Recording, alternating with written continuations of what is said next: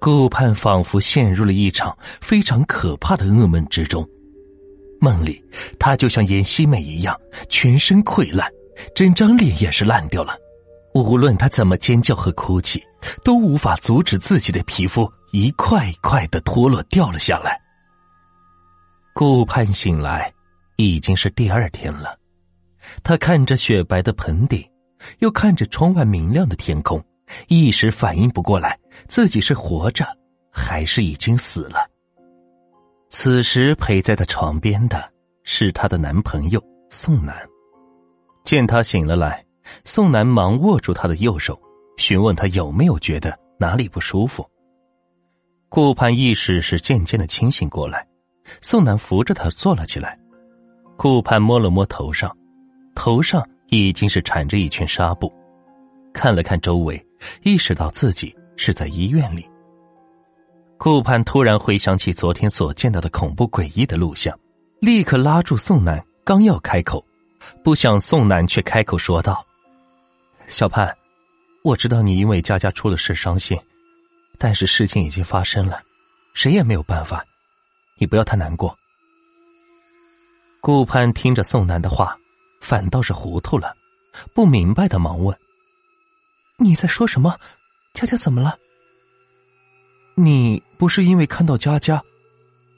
宋楠意外的看着顾盼，然后明白，看来是自己想错了。不过话已经说出来了，就不如直接告诉顾盼，说道：“佳佳昨晚直播自杀了。”顾盼一惊，然后忽的脸色一白。佳佳也是主播之一，但要知道，佳佳。是当初他找来帮忙的，跟着他一起卖口服液的朋友之一，也是当时告诉他严希美怀孕了的消息的人。那么，佳佳的死会不会真的和严希美有关系？宋楠没有注意到顾盼神色的异常，仍然是自顾的说道：“听说佳佳是因为感情问题，所以才想不开，直播的时候上吊死了。可惜了。”年纪轻轻的，女孩怎么就这么想不开呢？佳佳不是自杀。顾盼想到了什么，这时脸色灰白的开口打断了宋楠的话，然后一字一字的说道：“这一定是严希美的复仇。”宋楠说什么也是不相信的。严希美的事情，他多少是了解一些的。当年严希美诬陷顾盼的产品有问题。最后事情真相大白后，不堪舆论的压力，最终也是走了自我了断的这一步。就算是遭遇到了不幸，但是有死亡的勇气，怎么没有勇气活着呢？所以，当年严希美的事也是让宋楠觉得叹息不已。可是，再怎么说，人死都不可能复生。严希美已经死了有一年多了，现在顾盼突然说佳佳的死是严希美的复仇。而且还说昨晚见到了严希美的鬼魂，自己是因为惊吓过度晕过去的。宋楠怎么想都觉得不可能，他一直都不相信鬼神一说，就是觉得顾盼一定是最近做直播精力过度了，于是劝说顾盼直播的事情停一停吧。做直播总是熬夜，对身体也不好，他也该好好休息了，回归到正常的生活规律。顾盼无论怎么说。宋楠也是不相信他说的严希美鬼魂回来复仇的话，到最后，顾盼只好是放弃了说服宋楠。顾盼的确没有再做直播，可他整个人变得是疑神疑鬼、神经兮兮，而且时不时用力的挠着自己身上和脸，扯着头发，说自己的身上和脸都要烂掉了，直抓的自己身上都是抓痕。宋楠怎么阻止也是没用，一直劝说他清醒一点。不过接下来，顾盼的朋友玉安和林子先后又都在事故中死去。玉安死于车祸，林子死于家中，而且无论是佳佳还是顾盼和林子，都是睁着眼睛死的，神情让人觉得是非常的怪异。而这三个人。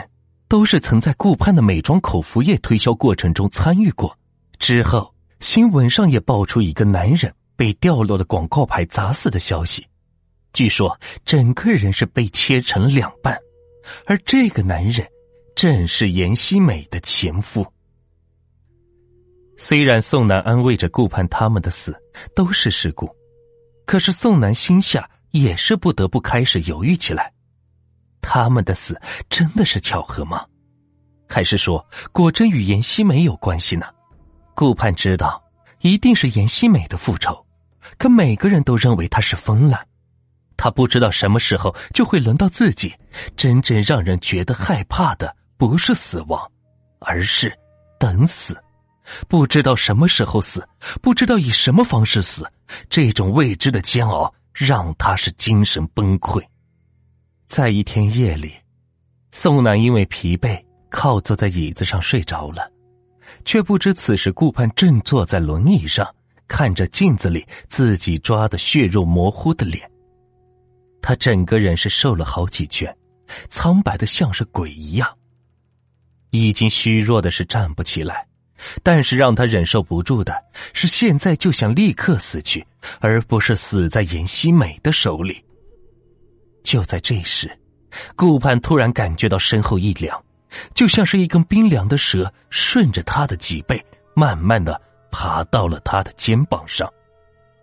顾盼一动不敢动，从镜子里他看到一只苍白而是沾满了血的手爬上了他的肩膀，然后缓缓的露出了半张红色的脸孔，翻白的眼睛直视着镜子里的顾盼。宋楠听到响动声，立刻是惊醒，一抬头就看到门一开一合，出去的似乎是顾盼的身影。宋楠心疑，顾盼是去哪里？急忙起身，是追了出去。出门后，又看到顾盼的身影消失在了楼梯拐角。宋楠一路追到了医院的楼顶，推开了安防门后，就看到顾盼站在楼顶的边缘。他心下一惊，怕是顾盼想不开要做傻事。宋楠急忙的喊了一声，并追了过去。听到喊声，顾盼回过神，此时的顾盼是泪流满面，就像风中的一片叶子。整个人都在颤抖着，而宋楠觉得他并不是在看着自己。事实上，顾盼看到的是宋楠身后那抹黑色的身影。现在，顾盼已经知道严希美想从他身上夺回的是什么了。他哭泣的将当年真相告诉了宋楠，承认当初是自己的自私推却了责任，最终将严希美。推上了绝路。知道真相的宋楠沉默下来，他一直相信，也一直以为顾盼是受害者，而真相却是恰恰相反。究竟谁伤害了谁，他已经分不清了。顾盼不是祈求得到原谅，这是希望严希美不要再杀人了。如果以死结束掉所有一切的话，他回过了身。决议就从这里结束。宋南才看到顾盼的身体要向楼的边缘外倾出去时，他根本没有时间犹豫，急忙是冲过去，伸出手去接。顾盼的眼前一阵天旋地转，他感觉一只手把自己从死亡的边缘是拉了回来，而且亲眼看着宋楠整个人从楼的边缘是栽了出去，然后消失在了眼前。顾盼，你的身上可还有我没有夺回来的东西，所以在死之前，你就活着吧。嘿嘿嘿嘿嘿嘿低沉的冷笑声在顾盼的耳边是盘旋。此时，顾盼一动不动的躺在冰凉的水泥地面上，右手死死的捂着自己的肚子，须臾。他望着头顶黑漆漆的天空，他分不清那是夜的黑，还是一场醒不来的梦。